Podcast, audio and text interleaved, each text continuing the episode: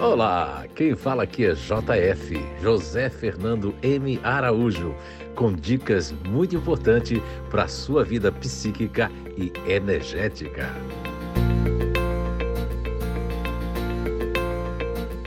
Olá, então estamos de volta com mais um podcast diretamente da Califórnia, nos Estados Unidos, para o Brasil e para o mundo. E o tema é como funciona o medo e os receios em cada grupo natural de inteligência, baseado, é claro, na descoberta Inteligências Naturais Humanas, INATO, com THU.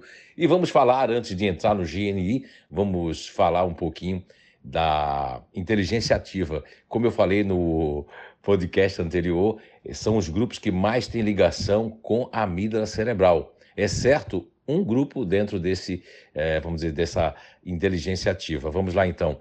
Uh, todos esses grupos eles têm uma ligação com o instinto muito forte e por estar ligado às suprarrenais, está ligado inclusive à amígdala cerebral, eles têm realmente assim uma facilidade muito grande é, de sentir receio, a tal da ansiedade, né?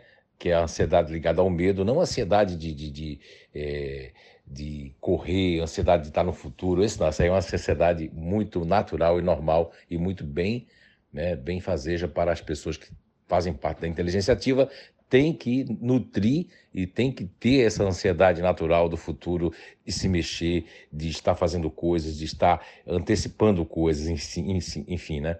Mas então, nós vamos falar hoje do GNI que nós nominamos como Grupo Natural de Inteligência Futurista ativo, isso mesmo. As pessoas, crianças e adultos que fazem parte do futurista ativo já nutrem uma ansiedade natural muito grande, é, aquela questão de é para ontem, né? As crianças são hiperativas e não tem nenhum problema porque essa hiperatividade que classificaram como padrões não tem nada a ver. Toda criança que é futurista ativa, ela vai ser uma criança que na infância ela pode ser quieta por conta de estar tá usando muito racional e por conta de não ter aquela proatividade. E de, e de repente eles dão uma, meu, um, um boom assim muito grande nas, na escola e sobem em árvore, querem ficar para lá e para cá. Isso faz tudo parte, isso aí é natural nas crianças que fazem parte do futurista ativo. Agora, quando vai na adolescência, eles têm uma, uns certos recalques, né, que vem ali do seu jeito de do seu ego de apoio, que da indolência faz com que eles fiquem meio recalcados,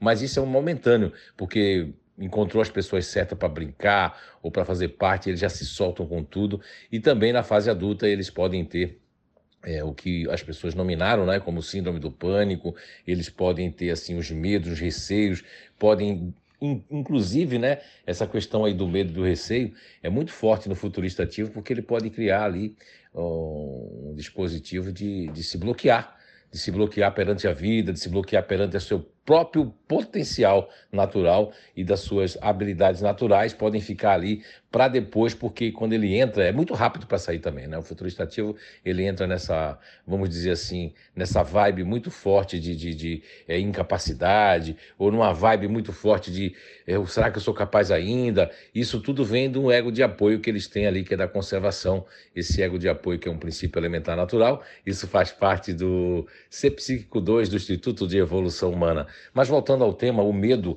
ele é realmente muito forte, principalmente de arriscar, o medo do controle. Então, o futurista ativo, por medo, ele pode se tornar muito controlador, ele pode se tornar controlador não só da vida dele, mas controlando também os resultados e a vida do outro, e pode temer, ficar com muito medo de, de se arriscar, medo de, de fazer novas coisas, medo de novos relacionamentos, medo de, de, de fazer um monte de coisa. E também o lado deles, que é o lado da indolência, que é esse outro princípio elementar natural, ele pode fazer com que o, o futurista ele, ele não emagreça, que ele não dê bola para para o corpo, não dê bola para as coisas, não dê bola para nada, porque aí ele está relaxado consigo mesmo ou consigo mesma. Mas a questão dos receios, eles são muito mais pontuais. Durante o dia, durante os meses, sempre tem um receio. E esse receio faz com que o futurista ativo liga com a amígdala cerebral e qualquer coisa ou imagem ou qualquer coisa ou energia que lembre alguma coisa desagradável que ele passou, automaticamente aquilo volta e ele começa a sentir muita coisa, de repente umas sensações que são realmente sensações do sistema nervoso simpático e parasimpático e começam a sentir muito medo. Agora é, é bom lembrar também que o futurista ativo ele pode desenvolver, né, umas fantasias que não existem né, nos seus caminhos. Não é tão igual ao futurista racional, mas são fantasias mais pontuais, mais rápidas, que ficam e eles podem desacreditar de coisas. Eles só acreditam naquilo que eles percebem que eles veem, né? E aí, enquanto eles não acreditarem, eles vão rechaçando, seja um conhecimento, e principalmente quando eles têm um marido ou uma mulher, o futurista ativo, eles que, que, que eles não credibilizam tanto, então eles não vão na, na, na, vibe da pessoa. Ou eles ficam com medo também, porque o futurista ativo pode se tornar não agressivo fisicamente, mas eles podem ter uma agressividade do tipo de quebrar o pau da barraca mesmo, que agora eu quero isso e pronto. Isso tudo faz parte do futurista ativo.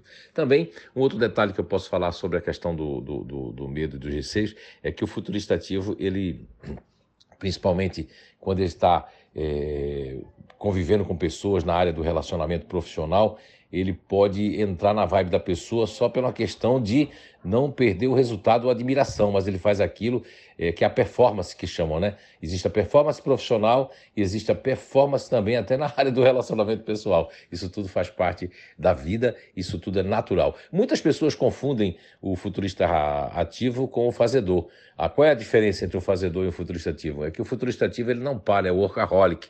Ele precisa de movimento uh, full time, o tempo inteiro. Enquanto o fazedor ele tem que terminar o que ele começa, é o mais importante.